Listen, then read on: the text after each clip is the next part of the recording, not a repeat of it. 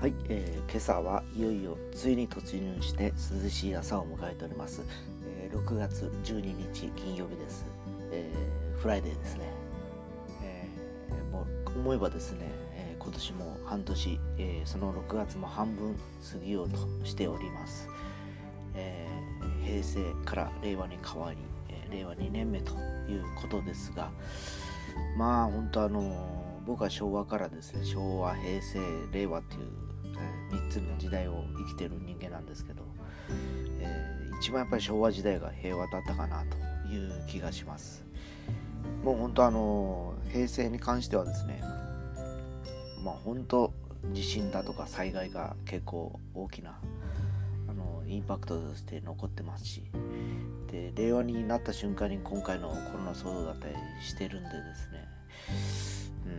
うん、まだ令和2年ということなんでこの先またですねこの令和時代がどんなあのいろんな困難が待ち受けてるのかなという気がするとちょっと悩ましい気もしますが、まあ、まあ僕らというよりもその若い子たちにとっては明るい未来というのをねやっぱり描いて生きてほしいというので、まあ、我々大人がですね、えー、どんな時も前向きにですねポジティブな感覚で、えー、生きていければいいのかなという気がいたします。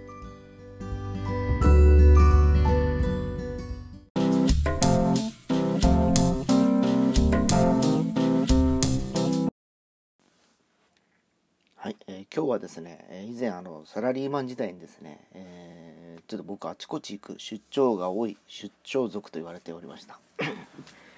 まああの月の半分はですね本当家にいないというか地元にいないような状況でございましてですね、えー、当時出版社にいたこともあってですね、えー、ほぼあの東京大阪っていうところがメインでした。そんな中でもですね、えー、エリア版のあの情報誌をあの展開するにあたってえー、例えば中国エリア四国エリア、えー、というふうに動いていくんですけどやっぱりあのその街のさまざまな良さがあってですね 出張って言うとみんな昔は喜んでたじゃないですか。なんかこうそこで遊べるとかですね、えー、要はあの会社からちょっと羽を伸ばすみたいなイメージがあった人も多いかと思うんですけど、えー、なんせあの担当というか僕は担当1人の部署で一人で回してたんでですねそんな暇もなくですね、えー、パソコンを片手にあの広島に行ったり岡山に行ったり、えー、香川に行ったりとかいうあの感じで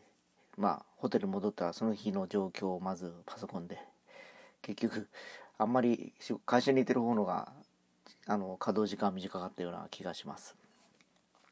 でそんな中でもですねやっぱりあの唯一の楽しみっていうのはそのその土地土地のグルメ。っていうことでですねお昼とかあるいは夜ですね、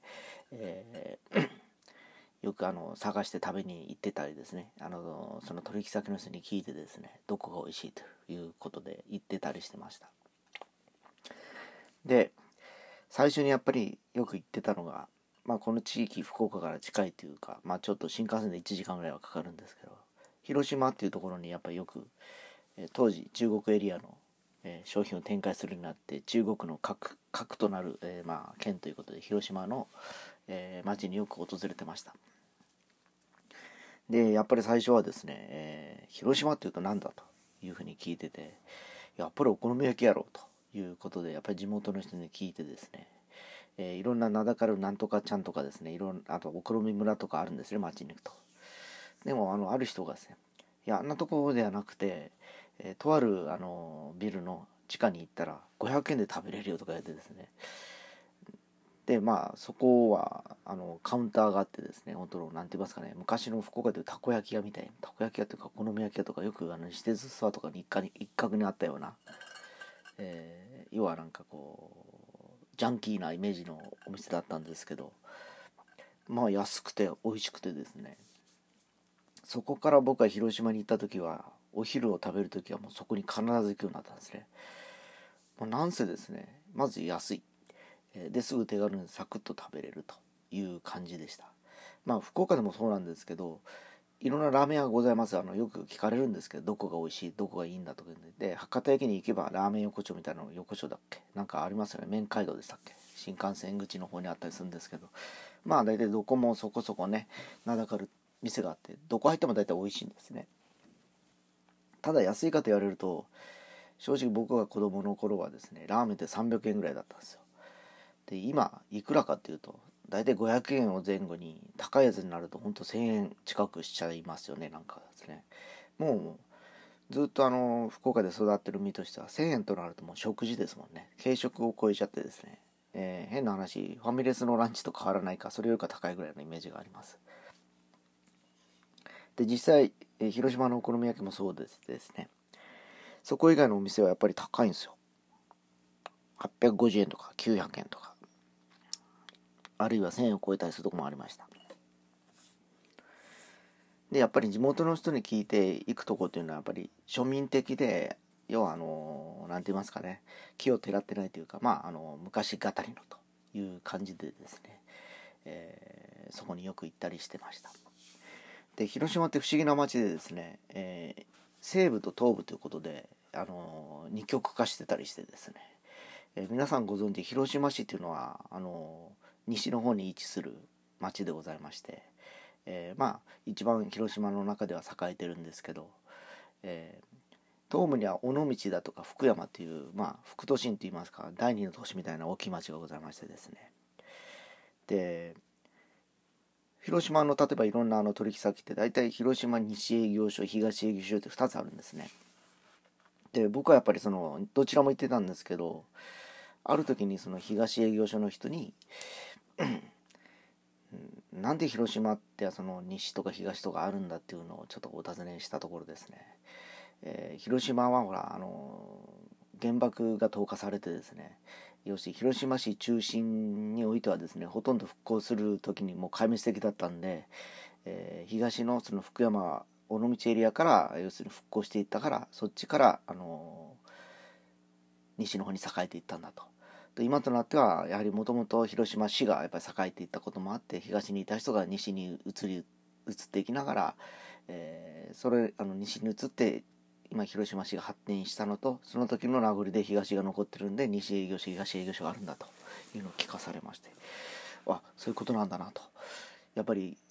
現地の人に話を聞くもんだなと思ってちょっとあのいろいろと勉強になりました。で、また東のエリアはですね、あんまりお好み焼き食が薄いんですね、実は。で、何が美味しいんだろうって聞いたら、やっぱり、尾道のラーメンだって言われてですね。で、もう今はなくなっちゃったんですけど、周華園っていうところによく行ってました。で、それもあの、そこの取引先に聞いてですね、えー、ちょっとあの、醤油ラーメンで美味しいよって言われて行ったんですけど、なんせその、さっき僕言ったのは、福岡の博多ラーメンの500円前後って言うんですけど、その尾道ラーメン僕が言った最終的な記憶としては400円か450円ぐらいだったと思うんですけどまあ美味しいしでみんな並んでるんですね行ったらでそこはもうほんとさっきあの東の取引先に行った時にはですねもうそこも必ず行ってましたねだからなんかグルメあの広島っていうだけでですね2つパターン楽しめるなというのがあってですねえー、非常にあの行くのがワクワクしてたりしましたね。で広島に続いてやっぱり次の町っていうのがやっぱり岡山に行くことが多かったんですね。で岡山というのは、えー、まあ四国への要するにあの入り口っていうか駆け足というかあそこ、ま、入り口みたいになってるんでですね。岡山に行くと、えー、四国下、えー、南はですね四国へ、えー、行くあのまああの要するにラインと。で北は山陰に行くラインということで2つこう中国エリアの起点となってました。で四国よりも先に僕はあの山陰の方に行くことが増えましてですね。当時はあの新幹線でまず岡山まで3時間ぐらいだったっけな？2時間、うん、2時間半ぐらいだったような気がする。それに乗ってそこから今度特急やくもっていうのがあるんですね。あの米子に行くやつが。これがまた1時間ちょっとぐらい2時間弱ぐらいかかったかな。とにかく米子に行くのに3時間半4時間ぐらいかかっていたような気がします。で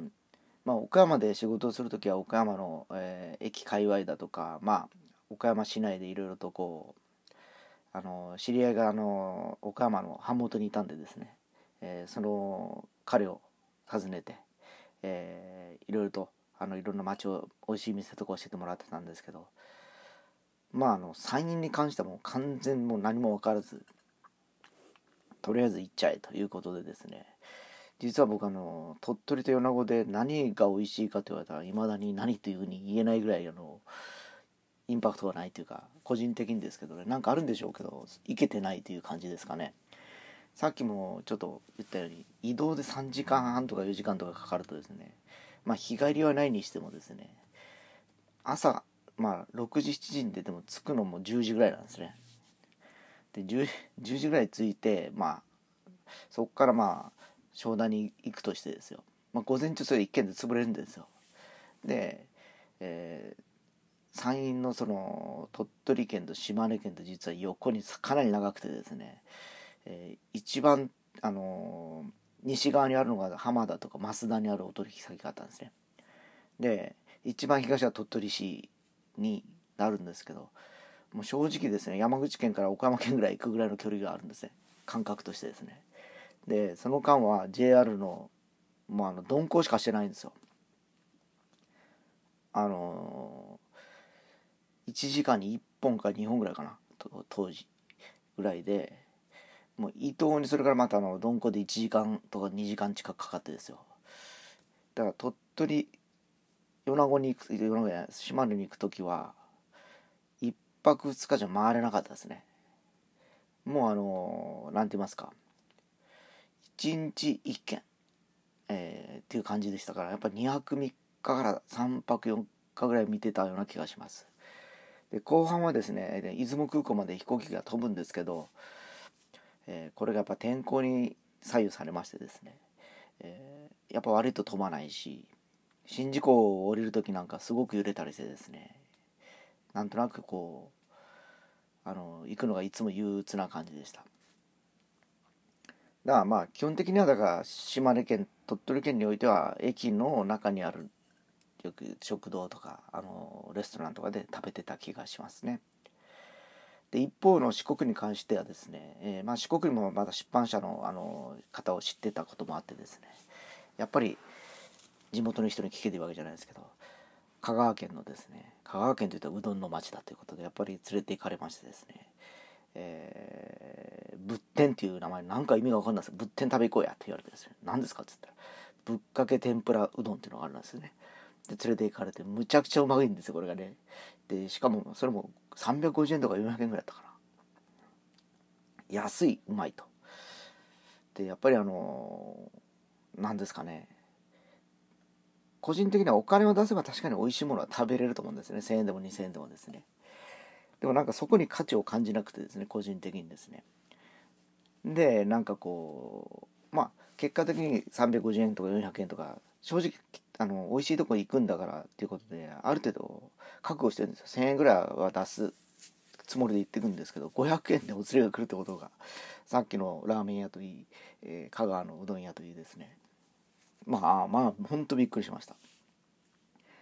で四国においては、えーまあ、大体香川県と愛媛県っていうのを二極化して動いてたこともあるんですけど今度愛媛の方に行くとですね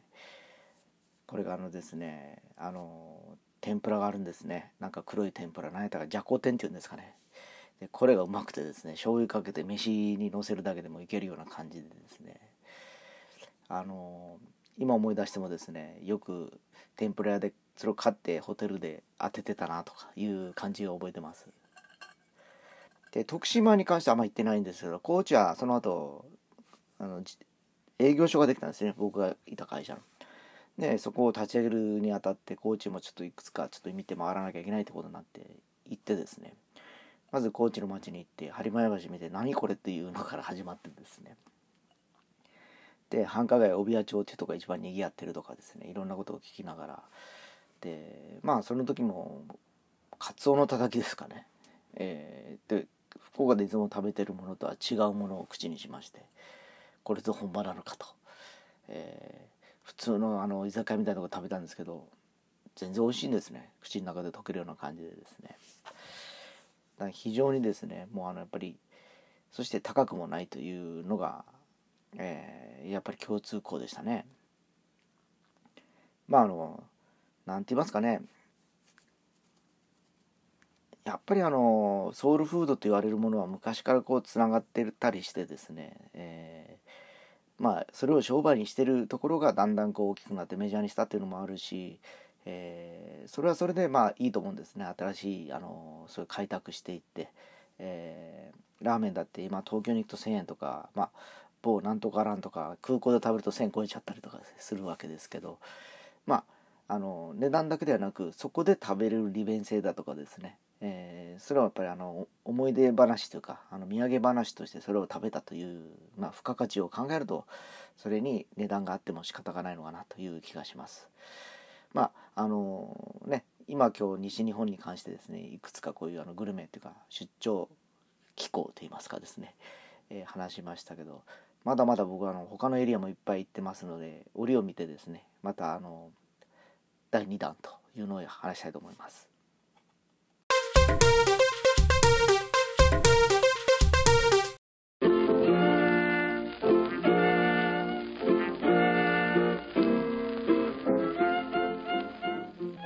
先ほどあの出張機構というか西日本まああの中四国までだったんですけど、えー、大学時代まで僕は実は福岡を出たことなくてですねまあ山口ぐらいまでは車で遊び行ったりはしてたんですけどもうほぼ知らない世界でしたねいろんなところがですね。でまず就職していきなり大阪に行きその会社の研修で東京に行きということで、えー、その後に勤めた会社では研修で静岡に行き、えー、またその次の会社では、えー、東京に行きとかいう、まあ、いろんなことをで社会に出ていろんな街を見ることにします。でやっぱりですね